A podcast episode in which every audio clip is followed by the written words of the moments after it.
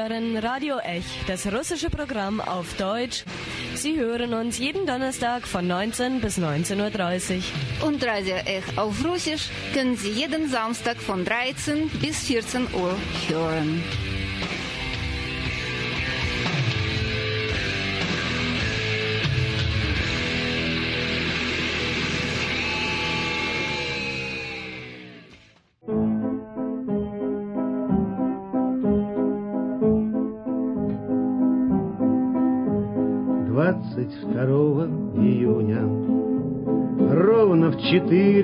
Часа Киев бомбили, нам объявили, что началась война. Киев бомбили, нам объявили, что началась война. Война началась на рассвете, Чтоб больше народа убить, Спали родители, спали их дети, когда стали Киев бомбить. Врагов шли большие лавины, их не было сил удержать. Guten Abend, liebe Radiohörerinnen und Radiohörer. Im Studio ist Dimitri und ich begrüße wieder mal meinen mittlerweile Kollegen Nikita. Hallo Nikita. Hi. Und äh, wir machen bei unserem Thema der letzten Sendung sozusagen nahtlos weiter. Wir haben auch jetzt äh, zum Einstieg äh, das Kriegslied, äh, das vedische Kriegslied gehört. Am 22. Juli, Juni um genau 4 Uhr wurde Kiew bombardiert und man hat uns mitgeteilt, dass Krieg angefangen hat. Genau so geht es immer noch den Menschen in der Ukraine.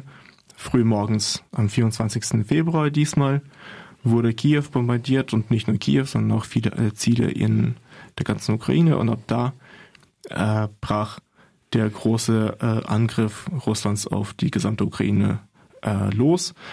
Man muss dabei natürlich sagen, der Krieg selbst hat nicht erst jetzt angefangen. Der Krieg selbst dauert schon seit dem Februar 2014 an. Und das ist jetzt quasi seine zerstörerischste Phase, die wir jetzt erleben. Lange genug hat man in Deutschland und im Rest äh, der Welt sehr angestrengt äh, mit viel Aufwand weggeguckt und versucht zu erklären, dass da irgendwas äh, kein Krieg ist, sondern irgendein Ukraine-Konflikt oder so etwas oder Donbass-Konflikt und so weiter. Und so langsam fallen alle Masken. Mittlerweile kann man kaum äh, davon sprechen, dass da irgendein Konflikt besteht. Es gibt ein, eine Konfliktpartei, das ist Russland und eine Verteidigungspartei, das ist die Ukraine. Und das ist eigentlich eine Tatsache, die allen jetzt sehr, sehr schmerzhaft vor Augen geführt wurde. Und am schmerzhaftesten natürlich für die ukrainische Bevölkerung, die einfach stirbt, leidet, alles verliert, etc. etc. Also ich glaube, dieses Gefühl, dass man, äh, wenn man äh, nicht weiß, ob die eigenen Verwandten und Freunde noch am Leben sind, wenn man sie anschreibt oder anruft, äh, dieses Erlebnis, wenn man Aufnahmen sieht, wie bekannte äh, Stadtansichten in Großen Boden bombardiert werden, weil man weiß, dass man bestimmte Orte einfach nicht mehr zurückkehren kann, weil es sie nicht mehr gibt. Das kann sich heutzutage kaum ein Deutscher oder Deutsche vorstellen, weil hier der Krieg ja, der letzte Krieg wirklich sehr lange zurückliegt. Man muss ja auch sagen, in der Ukraine ist, ist, ist es ähnlich. Also ich meine, bis auf die, bis auf den Osten, wo der, wo Russland ja. den Krieg schon, schon, schon, äh, schon 2014 äh, begonnen hat, im Prinzip muss man so sagen. Ja. Ähm, bis auf dort äh, war das so, dass in der gesamten Ukraine die Menschen den Krieg auch nur noch die meisten Menschen und den Krieg nur noch, nur noch aus den Lehrbüchern kannten oder aus den Geschichtsbüchern kannten. Ja ja. äh, oder aus den Erzählungen ihrer Großeltern oder Urgroßeltern, ja. die das noch erlebt haben. Und jetzt äh, bei dem Kriegsbeginn haben wir übrigens äh, die jüdische Gemeinde, das wo ich der Platz, wo ich arbeite, wo über 80 Prozent der knapp 700 Mitglieder aus der Ukraine sind, ähm, wo dann auch äh, zum Beispiel, äh, wir, wir haben auch Videos und auch, und auch äh, Erzählungen reinbekommen, wo dann in den Kellern, in den, äh, sich vor den Bomben, vor, vor den jetzt russischen Bomben, äh, Menschen, alte Menschen versteckt, Holocaust-Überlebende, ja, mhm. Holocaust-Überlebende, die, die äh, Aufruf äh, oder erzählt haben, dass das, das ist, das ist wie, wie ein Film, das sich alles wiederholt, ja, was, was sie damals eben ja. erlebt haben. Ja. Und ähm, die die westliche Linke oder die deutsche Linke hat sich äh, erst einmal äh, geschockt gezeigt, äh, als der Krieg ausbrach, denn wir äh, sollten nicht vergessen, die deutsche Linke hat bis zuletzt, bis zum letzten, äh, bis zu letzten Stunden geradezu ähm, die das Narrativ vertreten, zum, ja gut, nicht alle Linke, aber wirklich die allermeisten, muss man einfach sagen. Das herrschende Narrativ war, äh, man darf Russland nicht äh, provozieren, man muss russische Interessen äh, verstehen und sie ernst nehmen. Man muss äh, Russland irgendwie entgegenkommen, Putin entgegenkommen. Der will ja auch keinen Krieg, das wäre ja zerstörerisch und so. Und ähm, man muss ihm etwas geben. Die Ukraine darf auch nicht in die NATO. NATO ist sowieso das, der, größere, der größere Böse hier in diesem Raum, über den man nicht reden möchte, sozusagen. Ähm, als dann plötzlich äh, die Bomben fielen und die Panzer rollten, war es doch recht still um dieses Narrativ. Aber es dauerte nicht lange, kaum war die Rede von äh, Waffenlieferungen an die Ukraine und Aufstockung des Wehretats äh, in, in NATO-Ländern NATO sozusagen, war es sofort, äh, da waren sozusagen die, die Signale. Wobei man muss auch dazu sagen, ich muss dich unterbrechen, entschuldige, man muss dazu sagen, äh, einige von, von den, von den, von den Verrückten, nämlich von Sarah Wagenknecht etc. pp, die haben schon an dem Tag, ja, sie, sie hatten wirklich es, äh, die, sich nicht geschämt, wirklich an dem, an demselben Tag noch zu sagen, nee, das ist alles eigentlich die Schuld der NATO. Ah, Okay, also die hat an ich, dem Tag eine Erklärung abgegeben, wo sie gesagt haben, nee, eigentlich ist das Ganze die Schuld der NATO.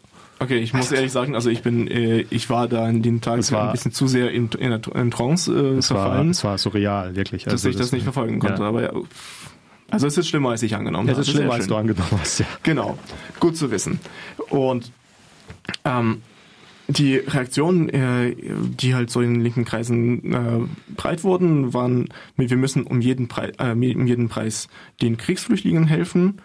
Äh, ihnen muss das natürlich möglichst gut gemacht werden. Äh, die müssen äh, frei einreisen können in die EU und ihnen muss geholfen werden. Aber auf keinen Fall dürfen Waffen an die Ukraine geliefert werden, die, wie man das muss man immer wieder betonen, das ist äh, ein Land, das einem weit überlegenen Feind gegenübersteht, äh, und zwar unprovoziertermaßen. Ähm, und die Ukraine ist wirklich darauf angewiesen, auf jede Hilfe, die sie kriegen kann.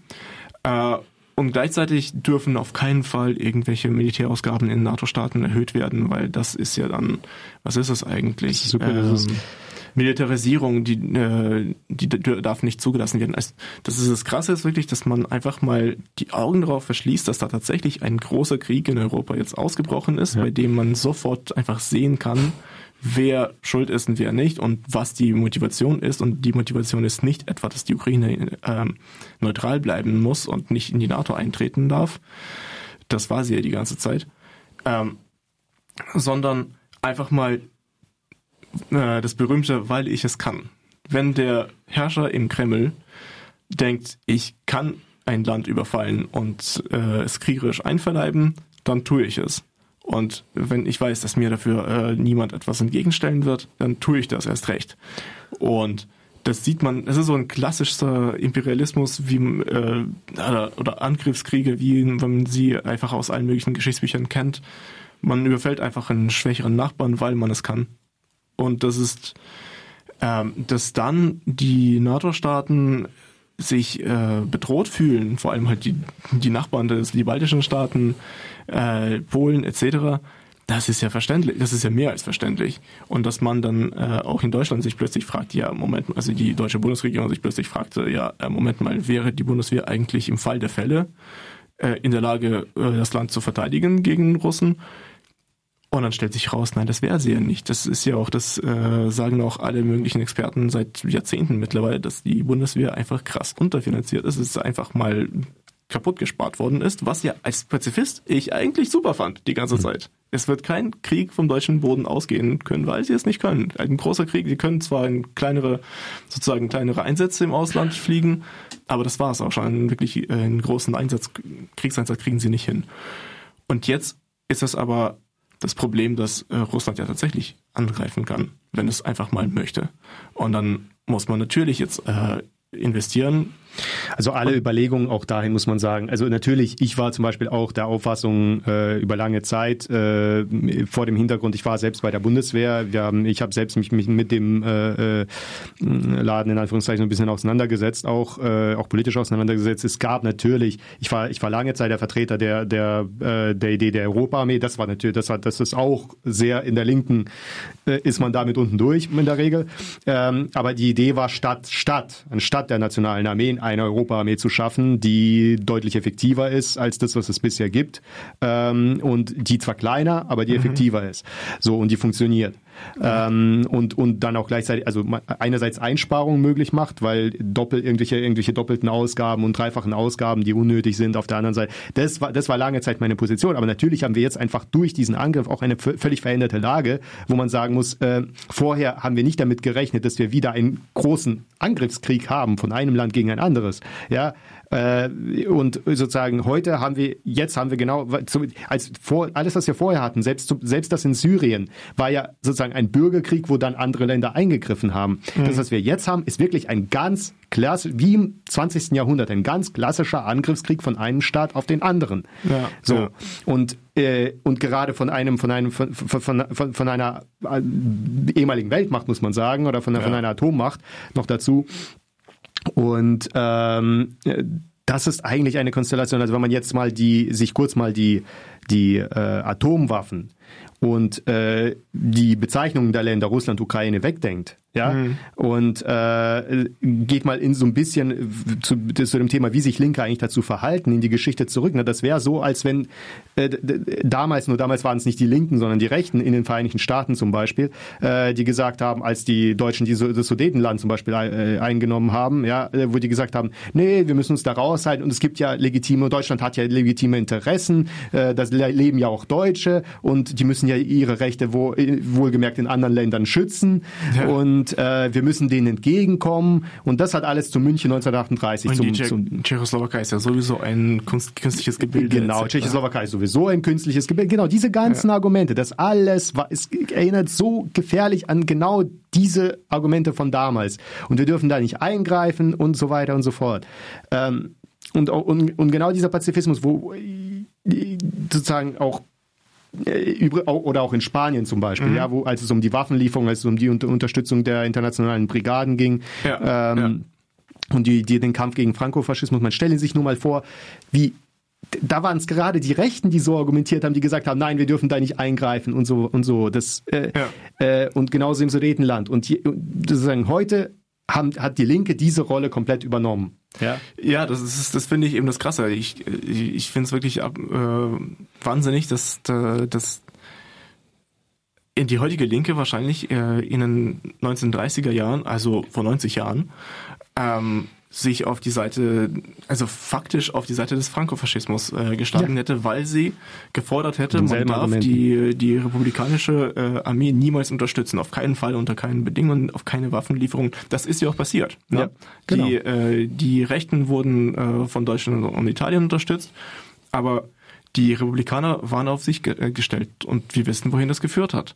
Wir wissen, ja. dass, dass, dass es für die, für die äh, Faschos einfach ein Beispiel, ein, ein Geschenk war.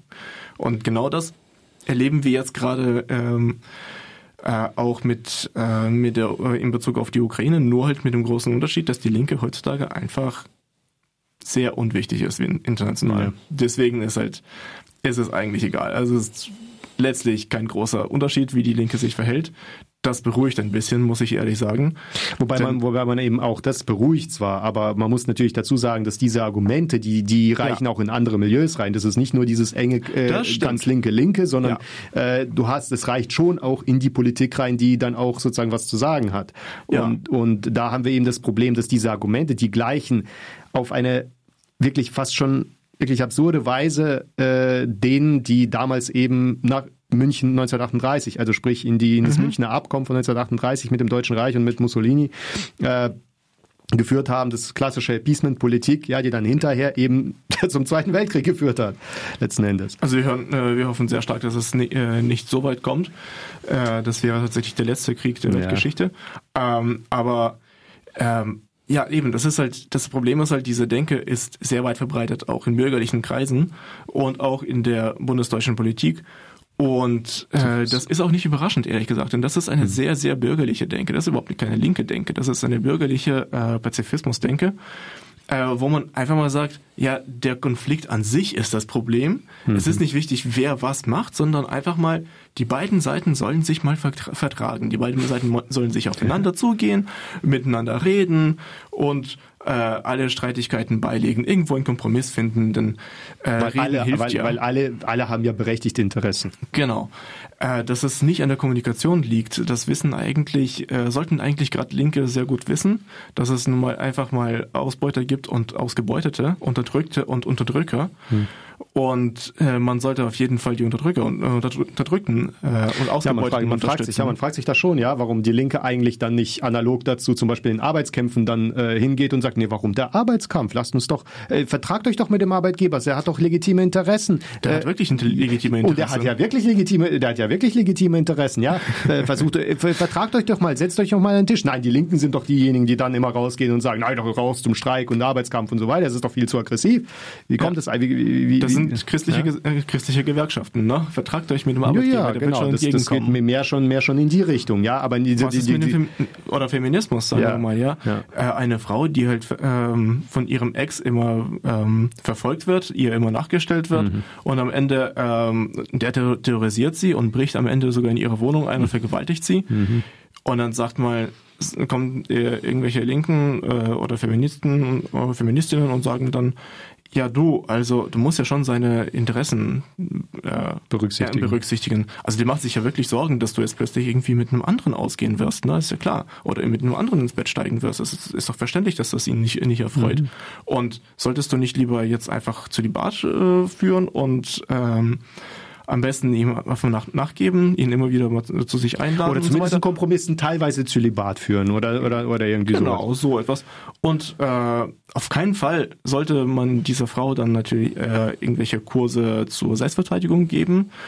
Und auf keinen Fall sollte Hi, sie äh, das, das Zugang ist ja, das zu, zu aggressiv. Das genau, keinen Zugang zu Pfefferspray, keinen Zugang und das könnte, zu das könnte ja auch ihn verletzen dann. Ja, genau. Und außerdem ist es ja, man äh, gießt Feuer äh, gießt Öl ins Feuer des Konflikts. Ja, natürlich. Ja? natürlich. Äh, aber sobald die Frau ein Opfer der Vergewaltigung wird, dann gibt man ihr natürlich ähm, psychologische, äh, psychologische Betreuung. Betreuung. Genau. Ja. Denn als Opfer muss man ihr natürlich helfen. Den Opfer muss man beistehen. Das ist ungefähr so. Äh, Solange es ein Opfer, Opfer bleibt.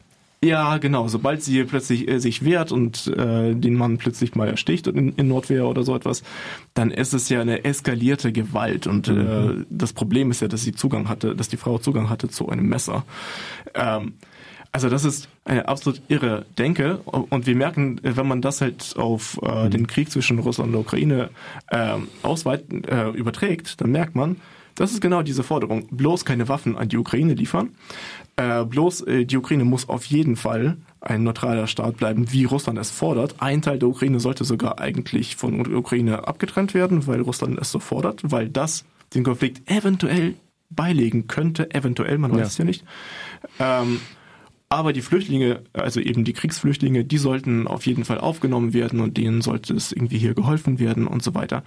Ähm, also dieses, äh, das wird auch wirklich in den, das sehe ich auch in den, in den vergangenen, äh, sogar auf Demos teilweise von Leuten, ähm, dann eben sozusagen genau mit diesem Narrativ gefordert, ja, lasst uns mal Dialog haben, lasst uns mal verhandeln. Man kann ja das nur im Verhandlungswege. Die Frage ist dann natürlich, über was eigentlich verhandeln? Ja, über was? Weil, weil es Kriegsverbrechern äh, gerade in den Kram passt, sollen dann Länder auf Souveränität oder auf Freiheit oder was auch immer oder auf, auf äh, sonst irgendwas, auf, auf sonst irgendwas verzichten, weil es irgendwelche Kriegsverbrecher sagen, nee, ich will jetzt das haben oder ich will jetzt jenes haben? Also ich meine, ja, wieso? Außerdem, was selbst die Forderung, was ist, wenn wir die Forderung ansehen? Ich meine, erstens hat Russland keine Forderung aufgestellt. Nee, also die Forderung, die sie genau. aufgestellt haben, äh, kann man vielleicht aus der Rede Putins vor dem äh, Überfall ähm, nach, äh, versuchen zu, äh, zu extrahieren, aber da kommt eigentlich nur völlig irres Wirrwarr raus. Also es ist Denazifizierung der Ukraine. Völlig irres Zeug.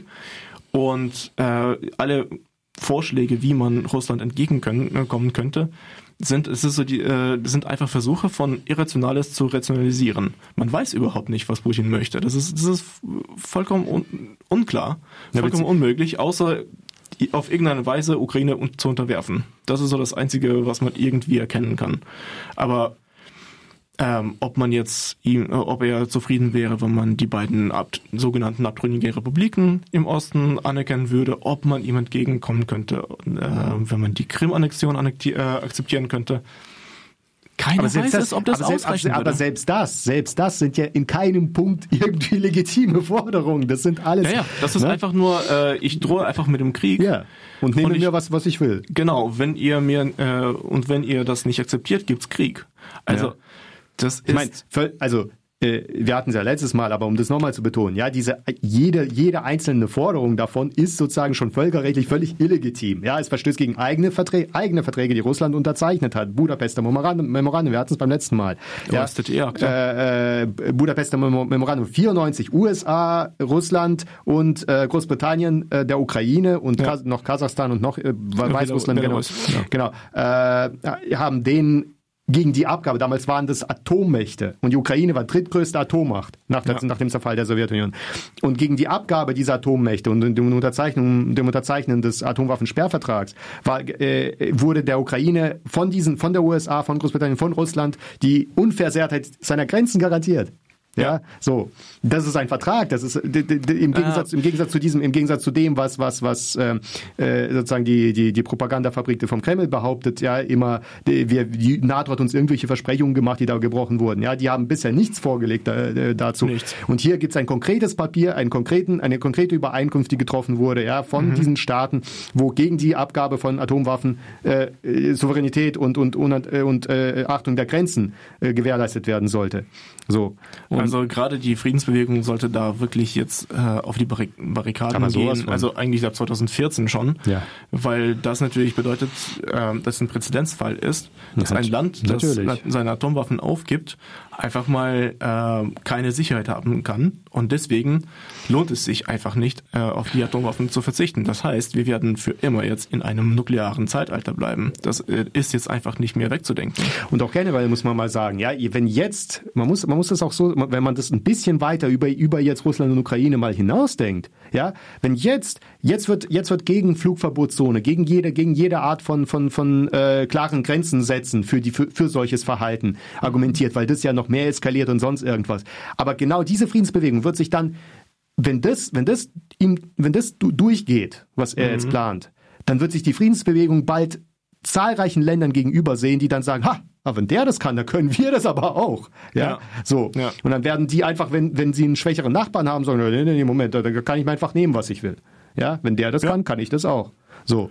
Und dann haben wir und warum sollte dann Deutschland, Deutschland nicht irgendwie Polen überfallen und, und die warum auch das? Gebiete nicht und das ist dann und das ist dann und das ist dann das nächste, ja, weil weil dann ja. sagen sich die Freunde im Kreml, dann sagen sich, äh, ja gut, äh, die wollen nicht eskalieren, ja, dann lass uns mal fröhlich weitergehen, ja, Baltikum, äh, wie wär's dann noch mit den anderen, weil das wäre ja dann Eskalation, wenn sie sich wehren. Ja, ja, ja, Und wir genau. können weiterhin mit Atomwaffen drohen und so weiter.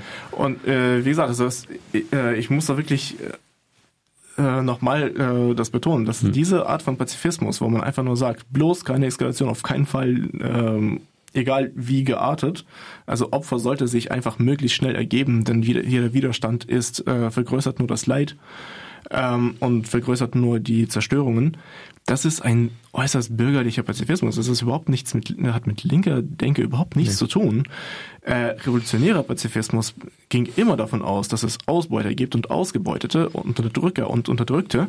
Und erst wenn dieses, dieses Problem aufgehoben ist, also in einer sozialistischen Weltordnung, äh, erst dann kann man davon ausgehen, dass Kriege nicht mehr möglich sind. Und deswegen äh, muss man natürlich äh, gegen also gegen die großen Unterdrücker ja. der eigenen Zeit vorgehen. Man muss einfach so, sich möglichst äh, stark dafür einsetzen. Und so klar wie das hier ist mit den Aus Ausbeutern und Unterdrückern. Also ich meine, die, äh, die Führungsriege im Kreml, die sind alles äh, zu, zu, zu Millionären und Milliardären im Amt geworden. Also wenn man, wenn man da nicht... Äh, ja, ja. Und zwar äh, durch, äh, durch Aufbau eines Polizeistaates, ja. eines nationalistischen Polizeistaates wohlgemerkt, äh, mit einem krassen Führerkult, mit einer faktischen mhm. Einparteiendiktatur und die Ideologie der Partei äh, Einiges Russland ist seit dem Tag eins, wie es damals in den Pressekonferenzen verkündet wurde, Unterstützung der Politik des Präsidenten Wladimir Putin. Mhm. Das ist ein reiner, äh, reiner Führerkult, nichts anderes.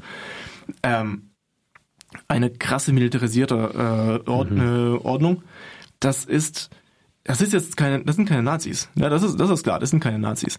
Aber das ist durchaus, das erinnert sehr stark an faschistische Diktaturen, sehr, an andere kommt, faschistische Diktaturen. Es ist, erinnert sehr stark an andere faschistische Diktaturen der 30, 1930er Jahre. Eben Franco-Diktatur, eben äh, Mussolini-Diktatur die waren ja auch keine Nazis, die haben auch keine Übrigens Genozide gab, durchgeführt. Übrigens gab es auch ein interessantes Interview, wo ich irgendwo mal ein Versatzstück oder sowas davon gelesen habe, von Putin aus den Anfang der 90er Jahre, muss man dazu sagen, als er noch mhm. in St. Petersburg tätig war, ähm, wo er äh, in, der Presse, in einer Pressekonferenz äh, noch die Pinochet-Diktatur gelobt hat. Ja, auch spannend. Wow, was für ein, was für ein Wunder.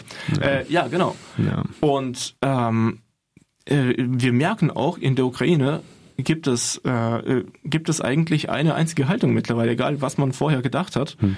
Alle sind sich mittlerweile einig, äh, der Widerstand gegen Russland ist das A und O. Und äh, das geht einfach quer durch alle politischen Lager bis hin zu Antiautoritären und Anarchisten. Hm. Äh, es gibt mittlerweile zwei Einheiten von Autoritären, Antiautoritären und äh, Anarchisten, äh, die äh, sich gebildet haben in der äh, ukrainischen nicht in, nicht in der Armee, aber so in Streitkräften, äh, Streitkräften, in der Volks, äh, sozusagen Volksmilizen, in den territorialen Streitkräften, äh, Selbstverteidigung. Ähm, da haben sich mittlerweile zwei Einheiten von äh, aus Anarchisten und Antiautoritären äh, gebildet, die über äh, eigene Kanäle versuchen auch Geld einzutreiben, um sich Ausrüstung zu kaufen, zusätzliche zu den Waffen um sich gut zu verteidigen, um sich gut äh, einzusetzen ja. gegen die, äh, den russischen Einmarsch. Denn für alle ist es eindeutig, ja. es ist einfach, äh, das ist der große Feind für ja. alle emanzipatorischen Bewegungen es auf gibt, dem europäischen Kontinent. Es gibt, ja, auch, es gibt ja jetzt auch äh, die internationalen es wird Legion genannt, aber quasi internationale Brigaden, wenn man so will, ja, äh, analog ja. zu Spanien 1936. Äh, internationale Brigaden, also internationale Einheiten von Menschen, die aus allen Freiwilligen, Ländern, ja. Freiwilligen, die, die aus nicht, nicht Ukrainern auch, ja, ja. Die, die aus allen Ländern äh, in die Ukraine gehen. Ähm, aus Deutschland gibt es auch äh, mittlerweile welche aus anderen Ländern. Und äh, man muss dazu sagen, wenn die, wenn, wenn die auch das, die, diese Argumente, die mittlerweile in die, auch in die herrschende Politik reinreichen, dass wenn die ähm, die sagen, wir wollen nicht involviert sein. Wir sind involviert. Wir sind alle involviert. Ja. Und äh, deshalb, deshalb wären zum Beispiel auch wie eine No-Fly-Zone, also zum Beispiel, dass man sagt, wir setzen das durch, dass Menschenleben geschützt werden. Jetzt wurde ein Entbindungskrankenhaus bombardiert. Ähm, wir sind da involviert und wir müssen da klar handeln. Genau, und das ist, ich äh, betone dann nur, das ist wirklich, das ist Antimilitarismus, äh, Antimilitarismus in Aktion. Denn ja. wenn Panzer rollen und wenn äh, Flugzeuge äh, fliegen und Bomben abwerfen, dann sind das Waffen, die sie stoppen. Das sind keine Worte, nicht Dialog, sondern ja. tatsächlich äh, Waffen. Und danach können wir gern über Friedensordnung reden. Danach kommt ist Zeit für Dialog. Ja. Aber zuerst müssen diese äh, Waffensysteme gestoppt werden, diese Mordsysteme. Und wer sich dafür interessieren möchte, wo man vielleicht mal auch mal proaktiv antimilitaristisch spenden kann für diese äh, Selbstverteidigungseinheiten, da setzen wir auch mal ein paar Links auf in der Beschreibung zu dieser Sendung. Also, ab jetzt ist Schluss. Tschüss.